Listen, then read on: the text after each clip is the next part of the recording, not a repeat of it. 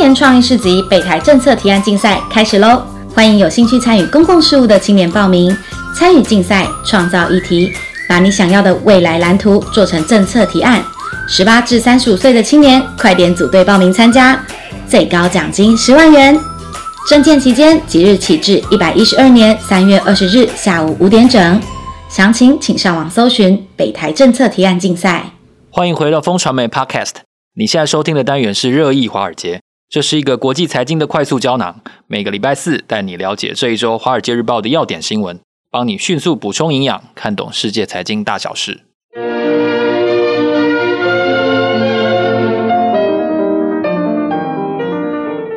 早安，各位听众朋友，大家好。今天是二零二三年三月九日，我是风传媒财经副总编辑周启源。坐在我身边的是好朋友志杰哥。嗨，大家好。我们是金牛帮帮忙导读电子报的共同作者。今天在这里为大家导读《华尔街日报》的重点要闻。首先看到的是 iPhone 新制造基地已经秘密启动了吗？有十万大军进驻了印度汽车产业之都，准备开始组装两千万只手机。哦，好像。这个听说春季发表会是不是快要接近了？可能有这样子的消息。第二则消息呢，是关于加密货币的资产，是不是会出现新风暴呢？因为比特币全球价值十五兆的资产掌握在五个神秘的工程师手上，其中呢，上个月哦，他们一位领导人突然离职，到底是发生了什么事呢？第三则消息，我们看到的是中国金融界的马云哦，这个听到马云就是一阵唏嘘啊，哈，就是中国金融界的马云。包凡先生呢，他人间蒸发两周，生死不明。好，这个在中国是没有人间蒸发这件事，只有在在政府配合调查的这样的事情发生。所以，是不是我们所谓的共同富裕的这个幽灵哦，又缠上了包凡呢？另外呢，就是几乎每个礼拜都有新闻的特斯拉哦，特斯拉的这个产品日没有新车，也没有新技术哦，大家都很不满，然后分析师也不满，马斯克也不满。好，他是不是真的没招了呢？最后，我们要跟大家深谈的一个比较特别的话题，在这个节目当中可能还没有谈过的，就是中国钱要怎么跳离中国呢？哦，有一万名的富豪逃离了中国，涌进了新加坡，两千万买一张高尔夫球证，一点都不手软哦。这是为什么呢？首先要来跟大家谈的是 iPhone 转移制造产业链这个话题哦。我们看到好像。红海也在进军印度哦，然后我们可敬的这个同业《天下》杂志也做了一个印度的封面故事哦。那很多很多的聚焦，其实都把产业链转移。前两年谈的是越南，那现在谈的是印度。可是我们都知道，印度的基础建设哦，那个劳工的呃比率啊，或者说他们的这个训练精良的程度，好像都有疑问，对吧？对。这个其实富士康选这个地方哦，叫清奈。其实如果说有追踪富士康新闻的人都知道，其实清奈这个地名在二十年前，这个小弟在媒体任职的时候，我们就已经有请我们的同事到那边去采访了。那清奈一直是一个这个印度南部的，算是一个工业发达的城市。正好呢，我在新加坡念书的时候，也有一位。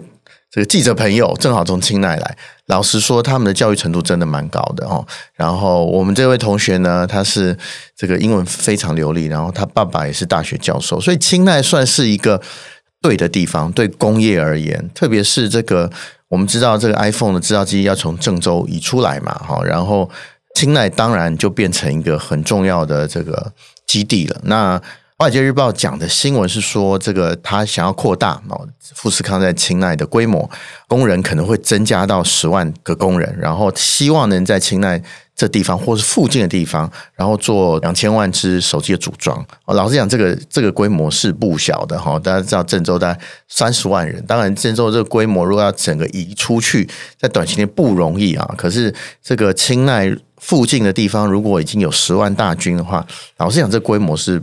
不小的哈，那特别是清奈这地方，我们刚刚讲到它是工业城嘛，特别是它在这个油车时代哦，是很重要的印度的这个汽车生产基地。那大家知道现在有转电嘛哈，电车当然想当然，清奈附近哦，印度南部附近也是一个非常重要的生产地。它每分钟呢，在油车时代能生产三辆车，然后讲这个很不错，嗯，真的，然后。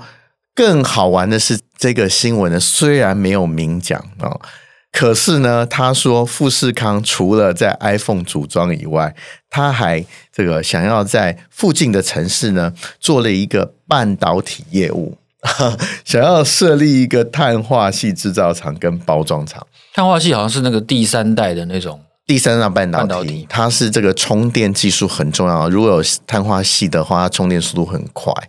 那大家知道富士康去那边是为了什么？绝对不是只是为了 iPhone 手机啦，哈，小小弟个人揣想啊，哈，这一定是有之后电动车布局啊。嗯、我们虽然只看到《华尔街日报》报道 iPhone 手机的组装，我们以后可能会有两千万只，然后有十万大军会在那边，可是选择印度南部清奈的周边地区，然后哎，我们又看到内容有说，哦，他其实想要在。当地做一个或附近的地方做一个半导体业务，然后又是碳化系，你就知道富士康诶的 iPhone 制造地呢，可能哦只是它的目的之一哦。也许以后电动车也可能从印度南部这附近、清奈附近的地方产出，我觉得说不定非常有可能。对，嗯，我们看看富士康以后的这个消息，我们就知道我们现在猜想对不对？对。另外一个消息是，这个比特币全球的资产掌握在五个神秘工程师的手上。这五个人是什么来头呢？不知道哎、这个老实讲，这个看完这个新闻，我一头雾水啊。因为我对这个老实讲，对于虚拟货币不是这么熟悉。不过就这个内容来看，他们这个五个工程师呢，他们主持一个叫做 Bitcoin Core，就是比特币核心的。一个地位，然后这个核心有什么地位呢？他说，这个他们这五个工程师呢，是少数几个能对比特币背后的基础软体进行代码修改之一哦。这个所以他们是非常核心的人。那他里面有提到一个人叫 Andrew 周哦，我不知道跟我们的主持人有没有关系？哦、好希望也姓周哎，你的干爹，你的同宗，我干爹，我好希望是干爹，他比你小。人家只有二十四岁，我可以当他，我可以当他孙子也没有关系。他说他在七年前的时候，他就跟他妈说：“哎，我要以后要在比特币工作了。”结果七年之后呢，他竟然就监管了这个十五兆资产的比特币资产。原来他七年前的更小哎，他七年更小，就十七岁左右就开始到比特币工作了，到比特币 Bitcoin Core。那我小弟我念大学干嘛？呃。不要这样子嘛！对啊，你们也是，他也姓周啊，你跟他认识认识，如果有机会的话啊，那他呢就到里面工作。那现在呢，老实讲，可以修改这个代码的人就是他们五个人。那为什么会有这条新闻？就是刚刚奇缘讲的，就是忽然有一个领导人走了。那我们老实讲，也不知道他们里面的组成到底是什么。不过小弟为了要扮演好记者的角色呢，我真的去查了一个 Andrew。周的档案，他真的没有照片。他在他网页只有几行字，就是说：“哦，我是一个城市设计师，我非常擅长这个 Python 的电脑语言，我对 C 加加也很熟。然后我呢，在这呃 Bitcoin 的 Core 工作。然后呢，可是他有一点很很很好玩，就是说他每个礼拜一的呃纽约时间下午两点，他会在美国的影音频道 Twitch 上面。”告诉他我的工作在做什么。如果大家对我的工作有兴趣的话，欢迎对我们捐款哦。所以大家有兴趣的话，可以在美东时间啊，每个礼拜一的下午两点，看看这个 Andrew 周长得什么样子。其实你看不到他人了，因为他只有讲话而已。我去看过几个，我没有看到他的脸。哦，他的网页上面也只有几行字跟一些文字资料而已，非常神秘的。这个五个团队，那到底这个呃领导人离职会不会对比特币的稳定造成什么样的影响？而讲，诶，我也不知道。我们可以看看后续的发展，会不会因为这个领导人的离职，对于比特币的稳定度造成一些些的影响？会不会对比特币的价格会有一些波动？这个其实有待观察了。是，接下来我们要谈一个。还没有被找到的人，嗯，但其实我觉得，我从来不觉得他没有被找到，他只是官方不想让你知道他在哪里。没错，对，就是包凡，对，哦，包凡是一个中国华华兴资本嘛，对不对？一个蛮有名的所谓的私募大哥，私募大哥，对，就是业界叫起来每个人都知道的这种名字。嗯，那可是他已经这个下落不明两周了，就是对，好像蒸发在这个世界上。两周，老实讲，是从他们的公司公告开始。那，在公告之前，我们不知道他其实已经失踪了一段时间了。那其实我们看到最近习近平政府好像对于商业比较友好了一点。可是包凡事件又大家觉得，喂，会不会共同富裕这个幽灵跟妖魔又再起了哈？特别是包凡这个呃人，然后讲，台湾人可能不认得他，不过呢，只要把他名号叫出来是金融界马云，大家应该就知道他的江湖地位其实是非常的重量级的哈。那我们在商业界有一。有一个说法啦，就是说，如果你想要知道他做的事情有多难、多重要，其实你看看他竞争对手就知道了哈。大家知道包凡竞争对手有谁吗？摩根士丹利、高盛、哦，这个呃瑞银这些世界一级的投资银行，一个五十岁出头的中国人能跟这些世界级的投行等量齐观，包凡确实是这个不是池中物啊。特别是在京东，大家知道京东在二零一四年很重要，在美国 IPO，好，那时候京东的的 CEO 就叫包凡，叫老包，就喊他说：“哎，老包你也来了。”表示这个包凡跟中国资本界、金融界的关系真的非常非常好，可以，他应该蛮有钱的哦。对，可以跟这个一级的中国网络公司的 CEO 称兄道弟，真的是不容易。那他不见呢，其实很多跟中国相关或了解中国事务的金融界人物都认为这是一个不寻常的指标。就是说，虽然啊，习近平现在感觉好像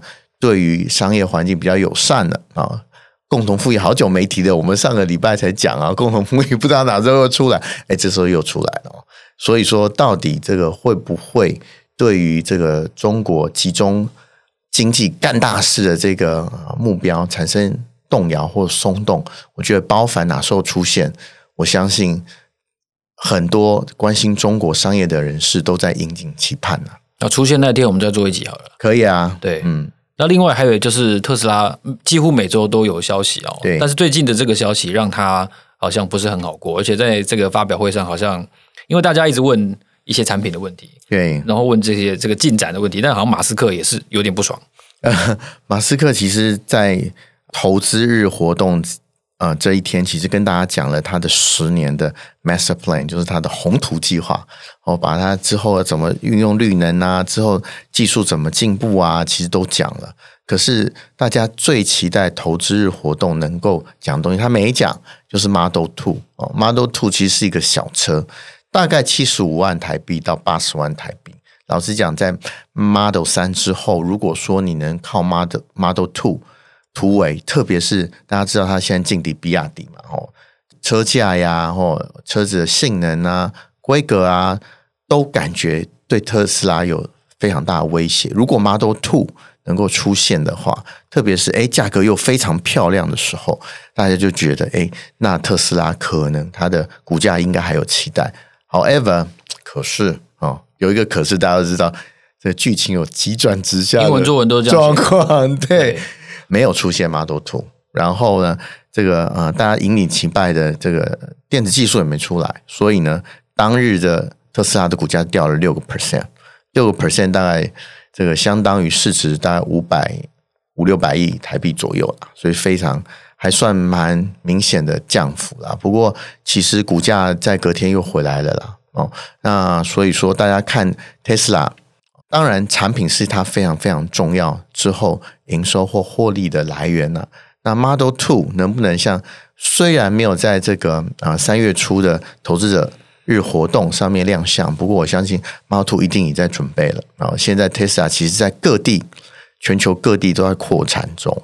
我觉得 Model Two 绝对是这个继 Model Y 之后，就是我们知道 Model 三是一般房车嘛，哦，Model Y 是这个 SUV，然后 Model Two 又是呃小车。如果说这个三条产线都非常齐全之后，我觉得 Tesla 对于这个比亚迪的来势汹汹哈，我觉得还是有一拼的机会。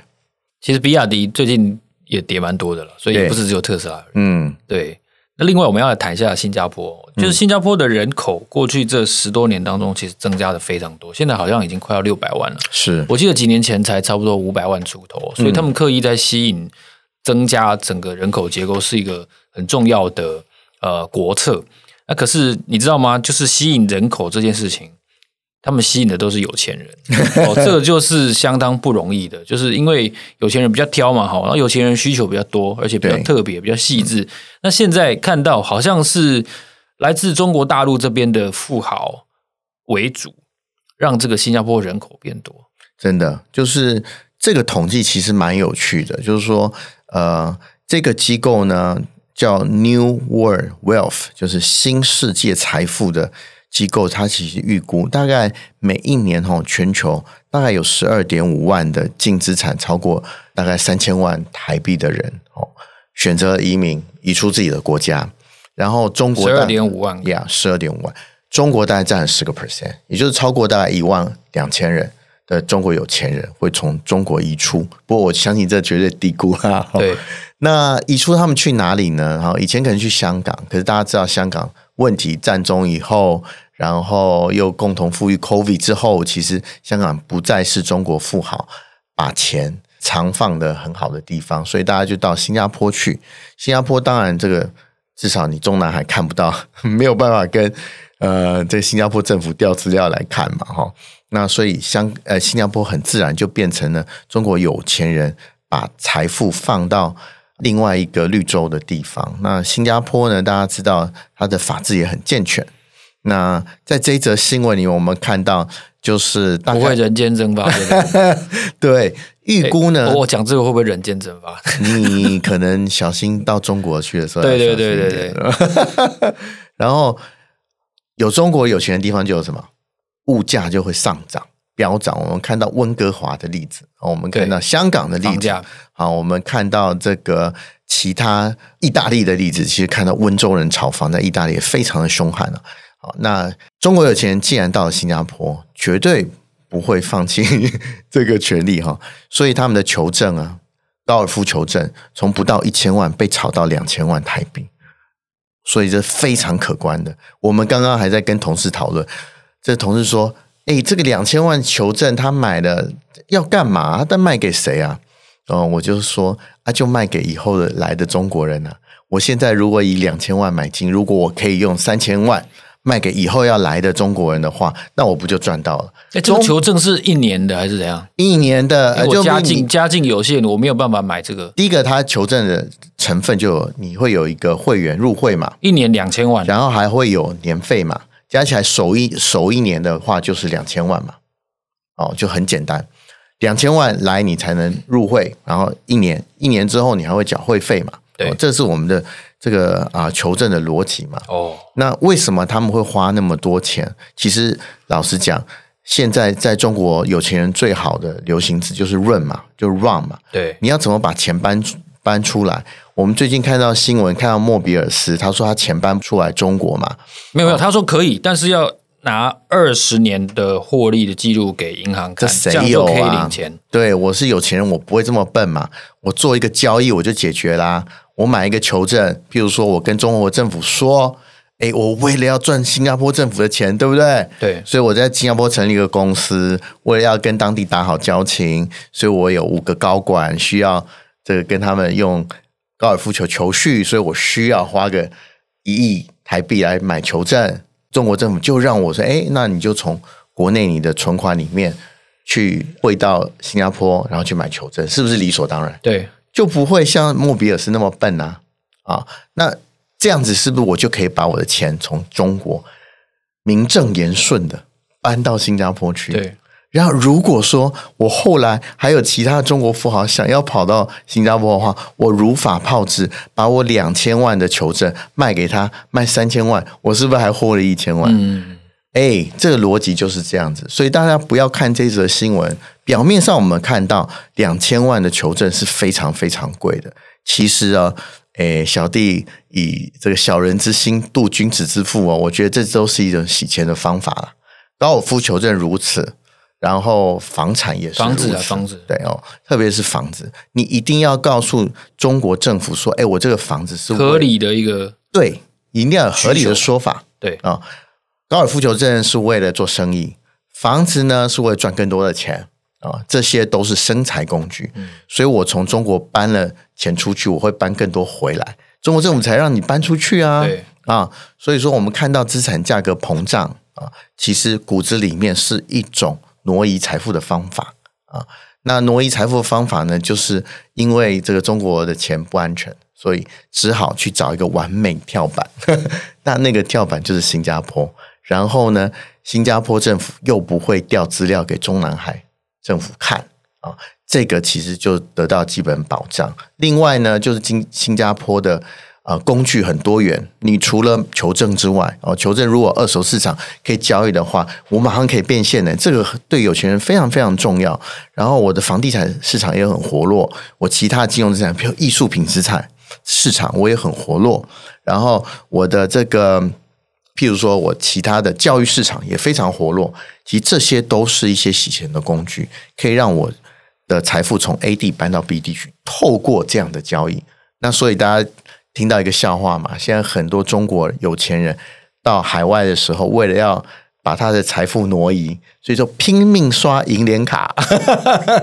各位刷银联卡，然后刷完，比如说我在新加坡买了一千万的钻戒，我一刷银联卡，我是不是我的中国户头就要支付给他？诶，制造负债的一个效果嘛？Yeah，就是交易是最重要。你可能是你的资产，也可能是负债，所以这个就是中国。老实讲，现在有钱人最流行的，让逃离中国，让口袋满满。虽然我看起来没有没有这个带钱，没有了，你看起来中国，可是呢，啊，我透过一些交易，我透过一些资产的的这个膨胀，其实可以让我的身家从 A 地转到 B 地去，搞不好以后还会继续长大。所以我觉得。这个新闻好玩的地方是在这里，那这是我的解读啦，也许错。如果大家觉得有不同的观点，非常欢迎大家在下面打脸我，或是 留下你的评论。对，感谢志杰哥的这个详尽的解释，对新加坡近期的这个富豪迁入的这个趋势的一个分析哦。感谢大家的收听，也非常谢谢东森宝杰哥节目的热烈的支持。我们看到这个关于普渡大学这则的讨论，我们。感念在心哦！你现在收听的是热议华尔街节目。下周四的早上八点，我们会继续在这里为大家导读华尔街的重点要闻。如果你想要知道更多最新的消息的话，欢迎透过节目资讯栏当中的连结订阅我们发送的免费电子报。每周会有三封，为你快速掌握国际财经大小事。让我们下周见，谢谢，拜拜，拜拜。